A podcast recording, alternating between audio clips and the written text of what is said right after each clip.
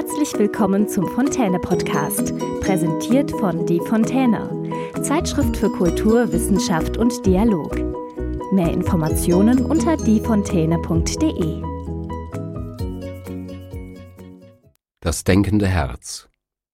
Das Herz ist der Motor des Lebens, ein Pumpwerk von unerreichter Ausdauer und Präzision. Wegen der zentralen Bedeutung für das Leben galt das Herz seit alters her auch als Sitz der Seele, der Liebe und Gefühle, der Sehnsucht des Schmerzes und der Freude. Im Zeitalter aufsehenerregender Herzoperationen und Transplantationen und angesichts der weltweiten Versuche, ein künstliches Herz zu konstruieren, ist leider fast alle Mystik um das Herz verschwunden. Sie hatte einem breiten realitätsbezogenen Wissen um Funktion und Krankheiten des Herzens Platz gemacht. So brauchen wir mehr denn je Kardiologen mit Herz. Mit dem Herzen hat es seine eigene Bewandtnis. Das Herz ist ein einzigartiges Organ. Es ist für sich eine Welt, ja sogar die Welt der Welten. Das Herz ist nicht nur der biologische Mittelpunkt, sondern auch das moralische Zentrum unserer Existenz. Es ist, im Wissen aller Völker und Zeiten, gut, rein, edel, aufrecht, aber auch verkehrt, falsch, verdorben, verhärtet, neutral bleibt es nie. Obgleich man kaum etwas über den Aufbau und die Funktion wusste, wurde bereits in den alten Kulturen das Herz als Mittelpunkt angesehen, von dem Geist, Mut und Liebe ausgehen. Es galt schon fast immer als das Symbol für himmlische und irdische Liebe. Alle Gemütsbewegungen, alle die Affekte und Emotionen, alle Leidenschaften und Freundschaften sind mit dem Herzen verbunden. Wer seine Gefühle verbirgt, verschließt sein Herz. Wer heimlich tut, verbirgt sein Herz. Die für die Existenz des Menschen so zentrale Bedeutung des Herzens von Anbeginn an geht aus dem allgemeinen Sprachgebrauch deutlich hervor, wenn es heißt, die Kinder werden von der Mutter unter dem Herzen getragen. Das Neugeborene windet sich gleichsam aus dem Herzen der Mutter, ehe es in den Geburtskanal gelangt, von wo aus es ausgetrieben wird. Kinder kommen auch von Herzen und gehen wiederum zu Herzen. So fängt es an und so bleibt es auch. Wir pflegen mit dem Herzen viel über uns und andere auszudrücken. Da ist man ein Herz und eine Seele. Es kann einer oder eine einem ans Herz wachsen. Man möchte einen ins Herz schließen. Man kann sein Herz verschenken. Bisweilen sind jene Menschen besonders glücklich, die ihr Herz verschenkt oder die es ganz einfach verloren haben, beispielsweise in Heidelberg.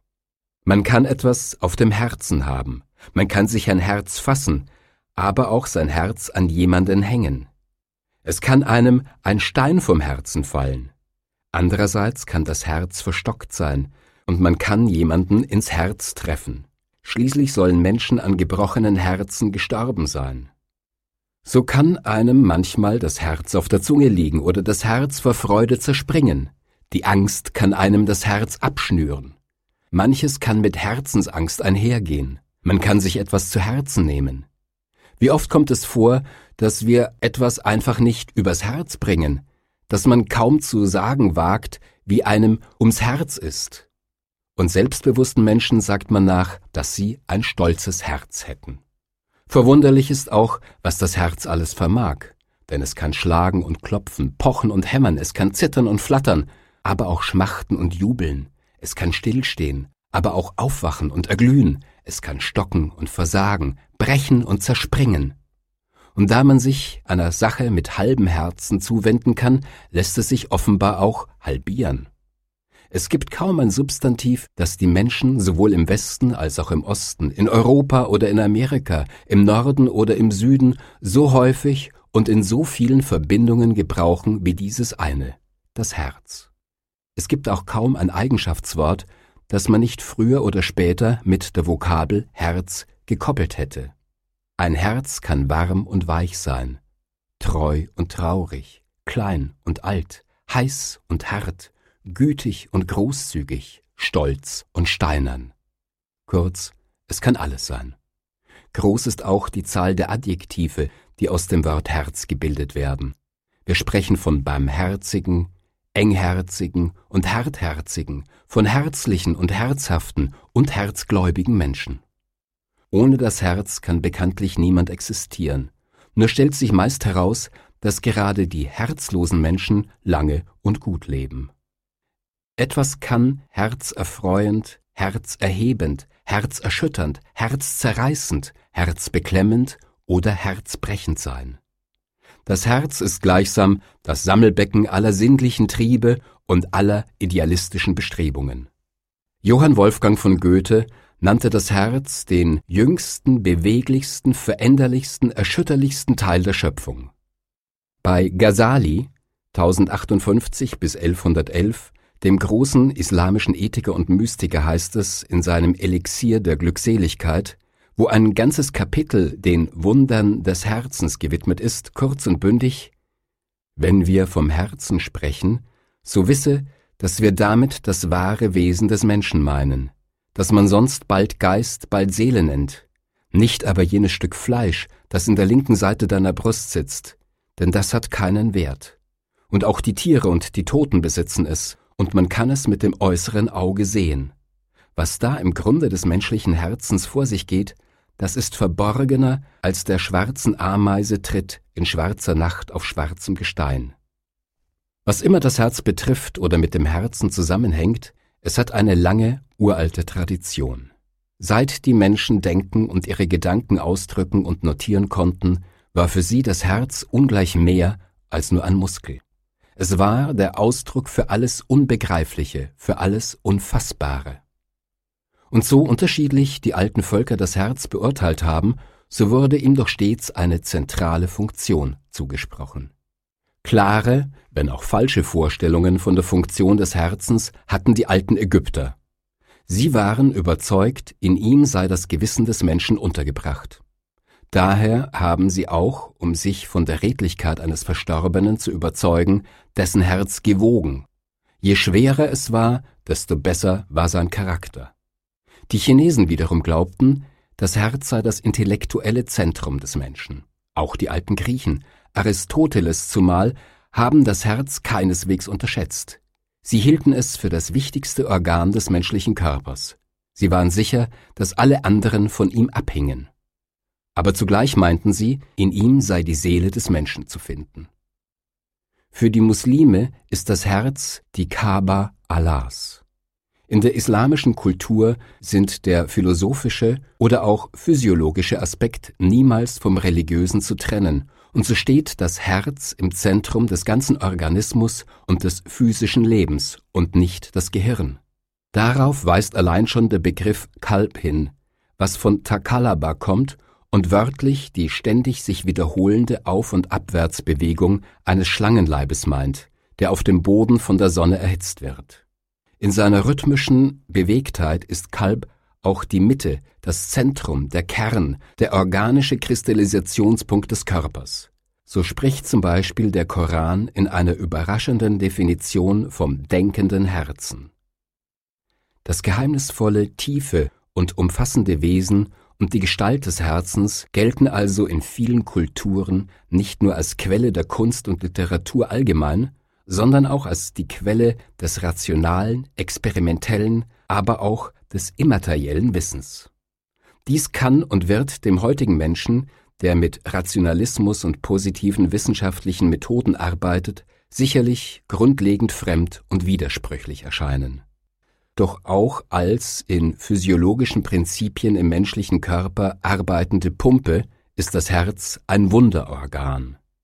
Schon wenn ein Embryo erst vier Wochen alt ist, beginnt das Herz sich zusammenzuziehen. 70 bis 80 Mal schlägt das Herz des Menschen in einer Minute, zwei Milliarden und 500 Millionen Mal in einem 70 Jahre dauernden Leben. In dieser Zeit summiert sich die Blutmenge, die es durch den Körper treibt, auf 250 Millionen Liter. Diese Kraft und die Anpassungsfähigkeit der Herzklappen an die unterschiedlichsten Anforderungen sind unvergleichlich. Die Technik hat keine Maschine hervorgebracht, die 70 Jahre lang eine solche Leistung mit vergleichbarem Nutzen vollbringen könnte. Wir bemerken zum Beispiel, dass das Herz bei Aufregungen oder körperlicher Belastung schneller schlägt. Wir fühlen auch, wenn der Herzrhythmus unregelmäßig ist oder gelegentlich einen kräftigen Herzschlag, ohne dass die Schlagzahl erhöht ist.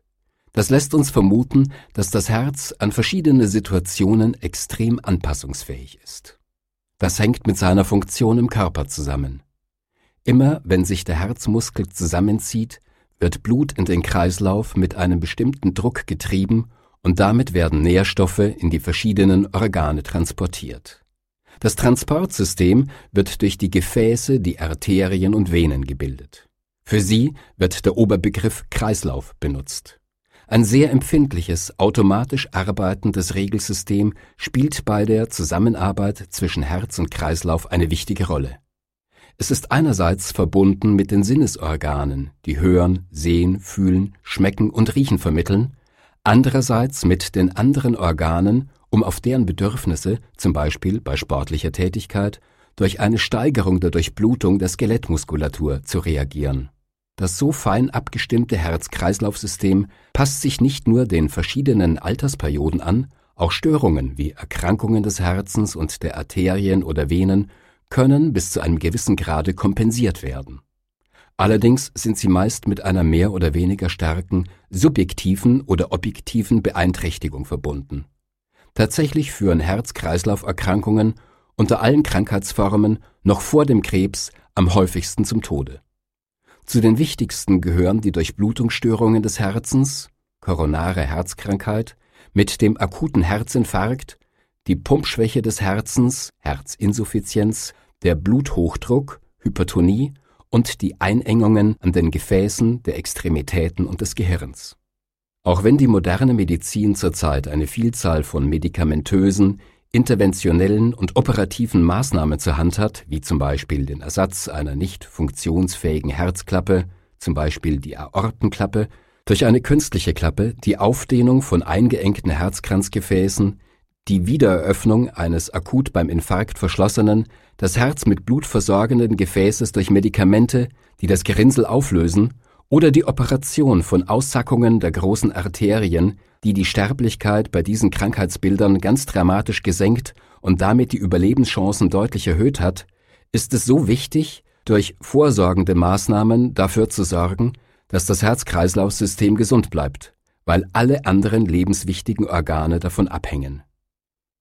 Obwohl das Herz zäh und ausdauernd ist, lässt es sich dennoch durch ungesunde Lebensweise, Stress, Übergewicht, viel Fett und Fleisch, Rauchen, Alkohol, Bewegungsmangel etc schädigen und schließlich ruinieren.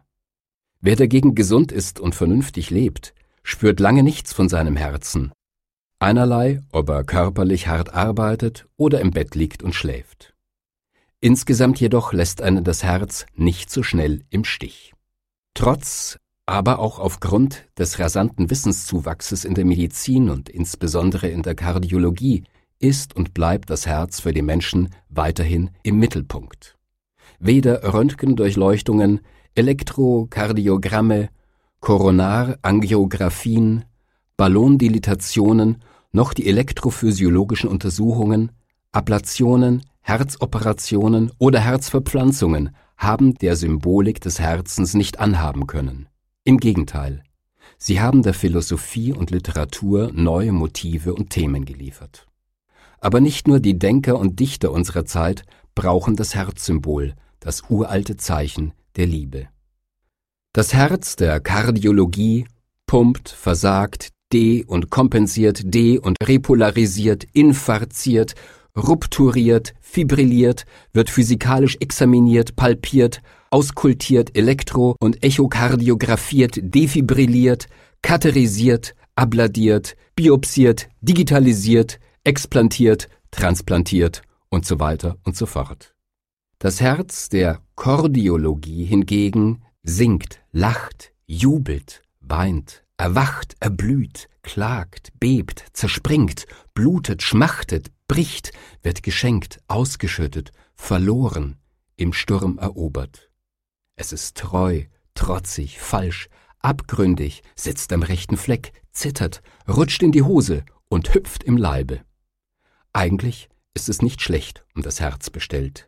Schlimm wird es erst dann, wenn es nur noch auf seine mechanischen Bewegungen ankommt, auf seinen bloßen Rhythmus. Sind wir nicht mehr denn je auf Kardiologen mit Herz angewiesen? Aber bitte, wo sind sie, diese Kardiologen? Hat Ihnen diese Episode gefallen? Dann abonnieren und bewerten Sie unseren Podcast. Mehr Informationen unter diefontäne.de